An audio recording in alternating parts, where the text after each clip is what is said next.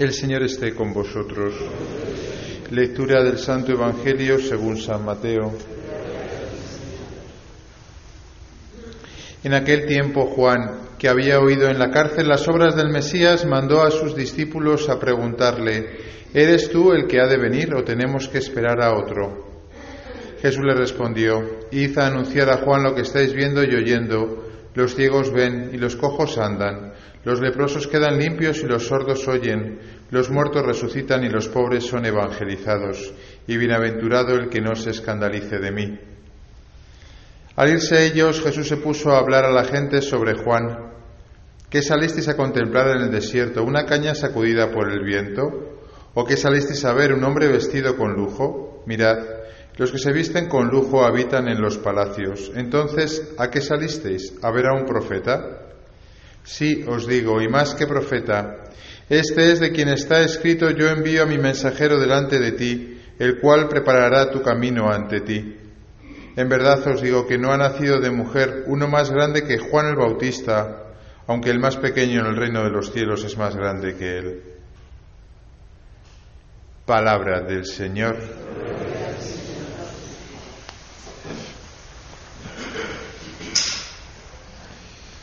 Queridos hermanos, estamos celebrando el tercer domingo de Adviento. Estamos a la mitad de camino en nuestro itinerario hacia la Navidad. Y este domingo, llamado también Domingo de la Alegría, se llama así porque estamos más cerca de la fiesta, de la solemnidad, de la Natividad del Señor. Al acercarse, por tanto, eh, la fiesta estamos pues más contentos, más gozosos. De hecho, la primera lectura, si hemos estado atentos, nos habla precisamente continuamente de esa alegría, ¿no? Se regocijarán, habrá cantos de júbilo, fortaleced los corazones, habrá alegría sin límite, lo dominan el gozo y la alegría y quedan atrás la pena y la aflicción.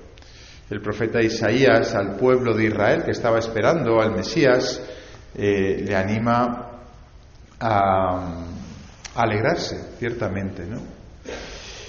La segunda lectura, por otra parte, nos habla el apóstol San Pablo de la paciencia. Hermanos, esperad con paciencia hasta la venida del Señor. Y todo el texto nos está hablando sobre esa virtud de la paciencia. Son quizá las dos actitudes que nos pide la liturgia que tengamos en este momento, ¿no? que son pues muy compatibles por una parte, ¿no? porque Isaías escribió en, el siglo VI antes de Cristo. Esa profecía que él escribió, hubo algunos que no la vivieron.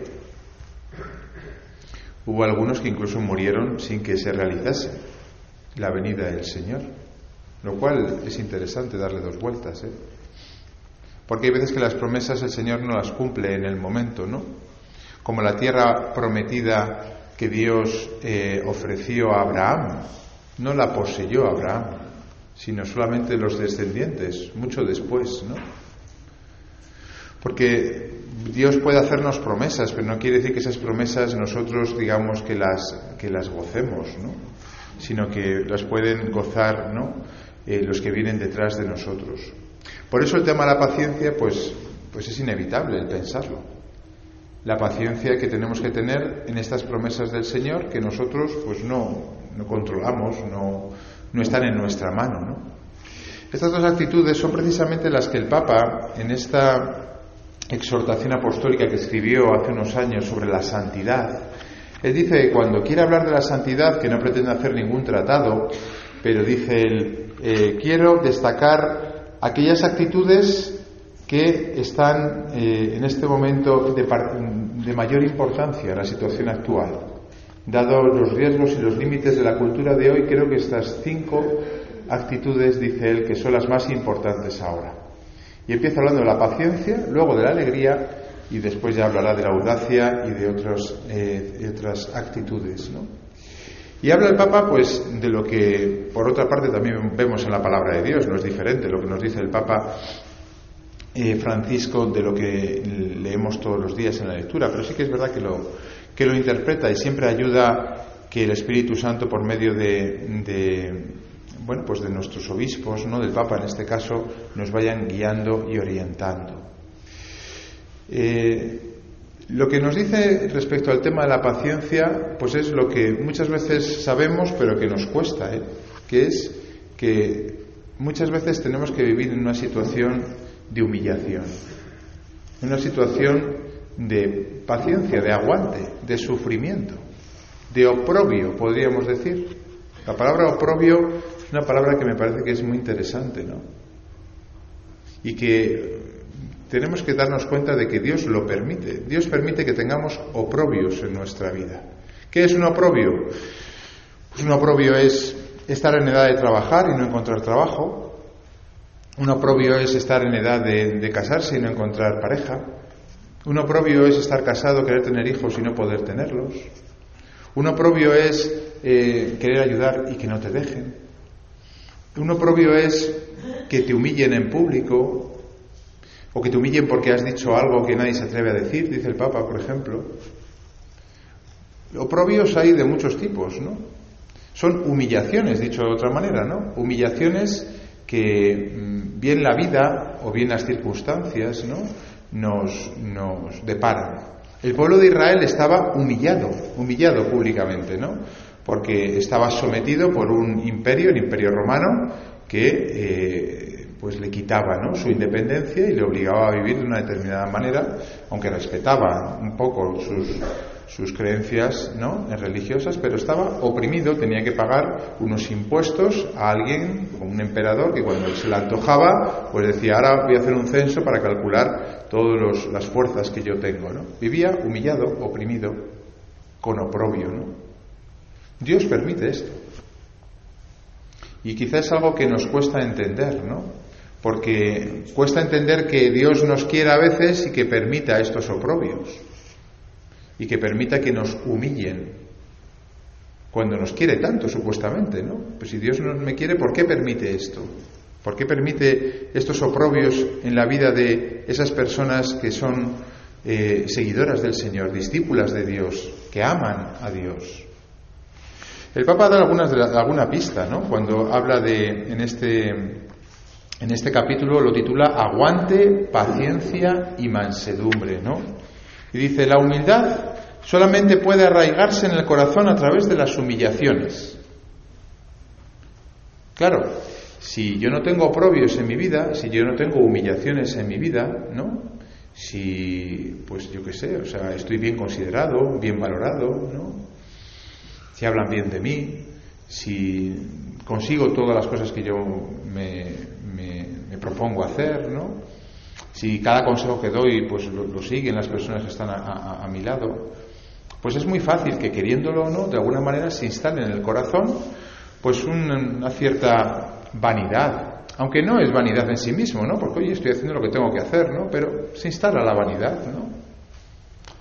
Mientras que las personas, ¿no? Que, que están humilladas con oprobio, sin causa, ¿eh? muchas veces, sin culpa. Están en una situación en la cual delante de los demás están humillados e incluso delante de Dios también podríamos decir que están como descartados. Como que Dios parece que no cuenta con ellos, ¿no? Cuenta con otros, pero parece que con él, con ella, pues no cuenta el Señor. Y están en situación de humillación. Uno puede entender quizás lo que dice el Papa, ¿no? que en esa situación la humildad es fácil de alcanzar. Y dice el Papa que, claro, esto mismo es lo que hace Jesús. La santidad que Dios regala a su iglesia a través de las humillaciones es la de Jesús, la de su Hijo, y por otra parte también la del Padre, que se humilla a caminar con un pueblo que está continuamente siéndole infiel y murmurando de él. Luego, de alguna manera, las humillaciones eh, impiden que a lo mejor eh, funcionen las cosas tal y como nosotros queremos, ¿no? Pero nos hace humildes. A veces pueden ser culpables, ¿eh? Las humillaciones, por ejemplo, como el caso, una persona divorciada, que, pues bueno, podemos decir que en una situación normal, si no ha habido nada raro por ninguna de las dos partes, pues, pues puede pensar que ha colaborado esa persona a que su matrimonio no haya funcionado y es una persona cristiana, sabe que no puede volver a casarse y está humillado, humillada esa persona. Por su vida, por su pasado, por su situación actual, por los juicios que pueden hacer sobre esa persona. Por eso las bienaventuranzas eh, vienen aquí, ¿no? Y es cuando esas personas, ¿no? Humilladas públicamente, ¿no? Pueden decir, bienaventurado yo, bienaventurado yo. Quizás un poco, no sé, atrevido decir esto, pero seguramente algunas personas, por ejemplo, divorciadas, ya que he puesto el caso, ¿no? Puedan y estén viviendo las bienaventuranzas mejor que algunas personas casadas a las que, bueno, pues todo le va bien a lo mejor. Precisamente porque los que están casados miran a esa persona y dicen, pues ha fracasado en su matrimonio. Y tienen razón, oye, a lo mejor incluso con culpa esa persona se ha divorciado. Pero ¿quién es el que está en situación de humillación? ¿Quién es el que está con oprobio en, sí? No quiero decir con esto que os divorciéis todos, ¿eh? El cura ha dicho que nos divorciemos para ser bienaventurados. No, está claro que no. Pero Jesús Dios, cuando habla a su pueblo Israel y cuando habla a las multitudes, el Señor se fija en estas personas que normalmente son descartadas, las descartamos nosotros, ¿no? En nuestro, en nuestra, incluso a veces por nuestra propia moral o nuestra propia ética, ¿no? Podemos entender que son, bueno, pues eso, personas pues que no entran, que no han vivido bien, que han fallado, que han pecado, que, que tienen lo que se, se merecen de alguna manera, ¿no? Pero están en situación de oprobio, están humillados. Hombre, normalmente cuando pasa eso, bueno, pues hay que saber vivirlo así, pero no hay que forzarlo, ¿no? El Papa dice también, oye, eh, para vivir, ¿no? En esa situación de aguante, dice él, de paciencia y de mansedumbre, basta con vivir la caridad perfecta. ¿Qué es la caridad perfecta? Pues dice el Papa que la caridad perfecta, según Santa Teresa de Lisie, consiste en soportar los defectos de los demás y en no escandalizarse de sus debilidades. O sea que tampoco hace falta que nos metamos en, callejones oscuros para vivir ¿no? las bienaventuranzas. A veces convivimos con personas que tenemos que estar continuamente aguantando sus defectos, que tenemos que estar continuamente aguantando sus debilidades. Y eso supone para nosotros pues una prueba, una humillación también de alguna manera, ¿no? Porque tenemos que estar continuamente pues callando, aguantando, soportando. Bueno, la segunda parte es muy interesante porque el Papa, ¿no? cuando hace notar todo esto a seguido, en el siguiente epígrafe justo, ¿no? dice, lo dicho hasta ahora no implica un espíritu apocado, tristón, agriado, melancólico o un bajo perfil sin energía. Claro, esto es fácil de, leer, ¿eh? pero es muy difícil de vivir. Porque cuando una persona está con un oprobio encima, ser capaz de alegrarse no es fácil, sobre todo cuando entiende o puede llegar a, confundir que esa situación de oprobio es porque Dios la quiere. Y digo que se puede engañar porque puede creer que Dios la quiere pues para, para hacerle sufrir y no porque le quiere, porque entiende que de esa situación va a sacar, por ejemplo, humildad, va a sacar, por ejemplo, bienaventuranza, ¿no? Como decíamos antes, ¿no? Entonces ahí nos confundimos normalmente y decimos, oye, si tengo esto encima es porque Dios me está castigando. ¿Cuántas veces en el inconsciente tenemos esta asociación, no? Las cosas me van mal porque Dios no está contento conmigo y entonces Dios me castiga. Entonces dices, ¿cómo voy a estar yo alegre si Dios está enfadado conmigo? Porque me está poniendo un oprobio encima que no puedo con él. Esa ecuación no funciona. Por lo menos el Papa dice que no funciona. Y yo creo que según el Evangelio tenemos que aprender a leer que tampoco es así. Cuando Dios permite situaciones de sufrimiento, de oprobio públicas que nos humillan, bien personal, bien públicamente, tenemos que ser capaces, ¿no? De entender primero que la vida misma nos puede traer esas situaciones, que Dios las puede permitir, sí, es verdad.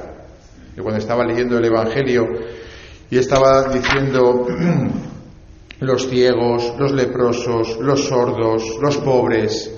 Oye, ¿no son situaciones de humillación? ¿No son situaciones de humillación todas estas? ¿Qué? ¿Las ha querido Dios? ¿Las ha buscado? ¿Las ha permitido? ¿Se las ha lanzado a la cabeza a esa persona para decirle, toma, te jorobas, pobre, eh, sordo, ciego, leproso, cojo? Hombre, pues no podemos pensar que Dios es así sino que las circunstancias mismas de la vida, porque somos seres personas contingentes, pues ya está, uno tiene este un defecto, el otro tiene el otro, uno tiene uno propio, el otro tiene otro propio. Sí, es verdad, hay personas que les parece que les va todo bien. ¿Qué sabemos nosotros delante de Dios? Lo que no podemos creer es que le quiere más al otro porque el otro tiene más cosas. Cuando Jesús en el Evangelio está diciendo, bienaventurados los pobres, bienaventurados los que lloran, bienaventurados los mansos, bienaventurados los que, los que son perseguidos. No puede haber contradicciones. Por eso el Papa, ¿no? Dice que el santo es capaz de vivir con alegría y sentido del humor, sin perder el realismo. Es decir, esa alegría y ese humor no hace quitar la situación de humillación y de oprobio, sino que sigue, ¿no? Pero es capaz de gozarse en el Espíritu Santo. Y sigue diciendo, hay momentos duros, tiempos de cruz, pero nada se puede, nada puede destruir la alegría sobrenatural. Es una seguridad interior, una serenidad esperanzada que brinda una satisfacción espiritual incomprensible para los parámetros mundanos. Y al final dice, y es muy bonito, ¿no? Porque, claro, esto es difícil de entender, ¿no? Dice que no está hablando de alegría consumista y de alegría individual, ¿no? Sino que es la alegría de entender, ¿no? Que en todas las situaciones, incluso las que, puede, que ni siquiera nosotros entendamos, porque hay situaciones que, son difíciles de entender. Por ejemplo, el caso de, que os he contado antes de, de una persona divorciada. Pues estoy pensando en una persona concreta que cada dos por tres sufre por su situación que delante de Dios la hace sentirse, bueno, pues eso, casi casi, pues manchada, pecadora, ¿no? Por haberse divorciado, separado de su marido viviendo bien, como vive, según la ley de Dios, pero aún así se siente así. Bueno, pues en esas situaciones que parece que nuestra vida ha sido un fracaso, que a los ojos de Dios, y no te quiero decir a los ojos de los demás, que nos atrevemos a juzgar muy fácilmente a los demás, ¿no? Tenemos la seguridad interior, dice el Papa, de que Dios está con nosotros, de que Dios nos ama, de que Dios no nos olvida, de que tiene hasta los pelos de nuestra cabeza contados. Por eso cuando estamos ahora dándole vueltas a todo el tema de la esperanza, ¿no? En este adviento, pues sí, es verdad, hay que esperar que el Señor venga, hay que esperar que el Señor nos libere, hay que esperar que, que el Señor nos colme de gozo, como dice la primera lectura. Pero cuidado, no cifremos la alegría, el gozo, el júbilo demasiado rápidamente, ¿no? De una manera demasiado fácil. No, el Señor me va a quitar los problemas. No, el Señor me va a quitar el divorcio y ya voy a volver con mi exmarido o con mi exmujer. No, el Señor me va a quitar esta enfermedad que tengo y ya voy a vivir sin la enfermedad. No se trata de eso. O por lo menos ni siquiera fue así con el Mesías. Claro, los judíos se creyeron que ese gozo iba a ser porque iba a venir un Mesías que iba a pisar al pueblo romano y entonces ellos iban a ser los jefes del chiringuito a partir de entonces. Pues no, Jesús dijo, mira, no, yo no soy ese Mesías. Soy un Mesías completamente diferente. Y aún así os tenéis que alegrar. Igual pasa con nuestras vidas. Puede que a veces nos tengamos que morir viendo cómo nuestro hijo, nuestros nietos, no están a veces eh, ni bautizados los nietos, por ejemplo, con el gran sufrimiento que eso produce a una buena madre o a una buena abuela. Porque si no sufre una abuela porque su hijo no, no está bautizado, algo malo hay en esa abuela, ¿eh? Porque hay que sufrir por un, nieto no bautizado, hay que sufrir. ¿Y cuál es nuestra esperanza? ¿Que se bautice? Pues a, veces nos tenemos que morir en vida. No, claro, morir en vida si no te vas a morir muerto, claro. A veces tienes que morir y no ver en vida lo que tanto has deseado. Como se murió Abraham, como se murieron tantos otros en el Antiguo Testamento y no vieron la salvación de Dios. Ahora bien, que no veamos lo que deseamos con el corazón, ¿no? que es que se nos quite ese oprobio, que se nos quite esa humillación, que se nos quite ese sufrimiento y ese dolor, no quiere decir que no se vaya a cumplir, sino que Dios en su providencia sabrá cuándo concedérnoslo y por qué no nos concede antes lo que nosotros tanto deseamos. Pues que el Señor nos haga esperar así, ¿no? Con paciencia, con aguante, pero también con esa alegría, una alegría profunda, una alegría no superficial y una alegría en la cual nosotros dejamos que el Señor lleve las riendas de la vida, de mi vida, de la vida de mi familia, de la historia, de la nación, del Tribunal Constitucional o de lo que haga falta.